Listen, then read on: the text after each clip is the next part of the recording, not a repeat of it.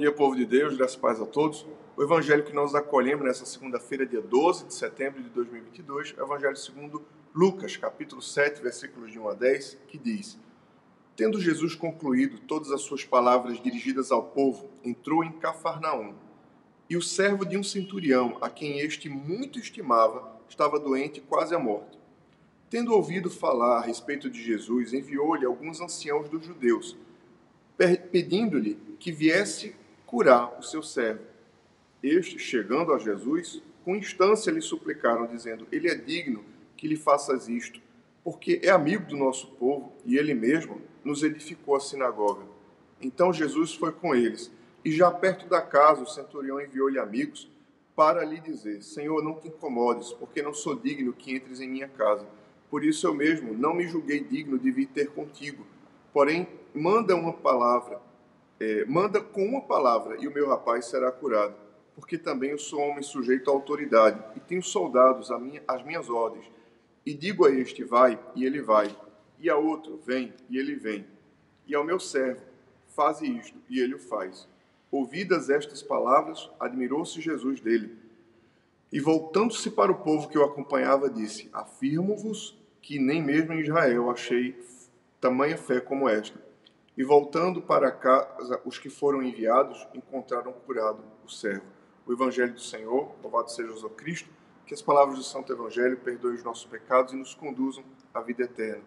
O Evangelho que hoje acolhemos nos relembra as palavras que sempre repetimos na Sagrada Eucaristia: Senhor, eu não sou digno que entres em minha morada, mas dize uma palavra.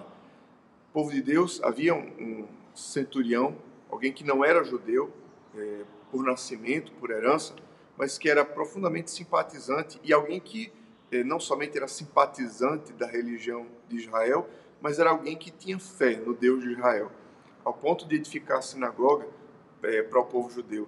E veja só, quem veio interceder por esse centurião foi o próprio povo, que em tese ele dominava.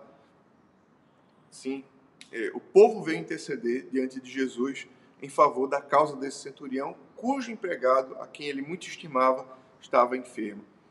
É, Jesus faz menção de ir, e de fato vai, e no meio do caminho, alguns enviados também do próprio centurião vão dizer. Ele pede te dizer, Senhor, é, ele não se achou digno de vir à tua presença, mas também ele manda dizer que é um homem sujeito à autoridade e manda dizer aos seus, é, vai, e ele vai, vem, e ele vem, e tu, Senhor, apenas com a tua palavra, dá ordem, e nós cremos que esse servo será curado. Meus irmãos, que grande fé! Ao ponto de próprio Jesus ficou admirado e elogiou a fé desse homem. Sim, hoje o Evangelho nos convida a crer é, no poder da palavra de Deus. Hoje o Evangelho nos convida a confiar na providência de Deus é, e que o próprio Cristo não precisa de circunstâncias. Deus cria todas as circunstâncias. Deus é, faz o milagre por uma obra de sua vontade. Que hoje, como aquele centurião, possamos nos confiar é, na bondade e na misericórdia de Deus e reconhecer que nós, de fato, não somos merecedores, não somos dignos da própria vida, de tudo que há de bom em nós, é, mas é a misericórdia de Deus que nos dá.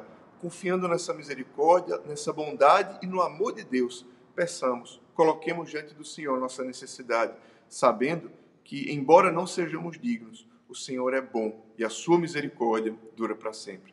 Deus abençoe você, Deus abençoe o seu dia, em nome do Pai, do Filho e do Espírito Santo. Amém.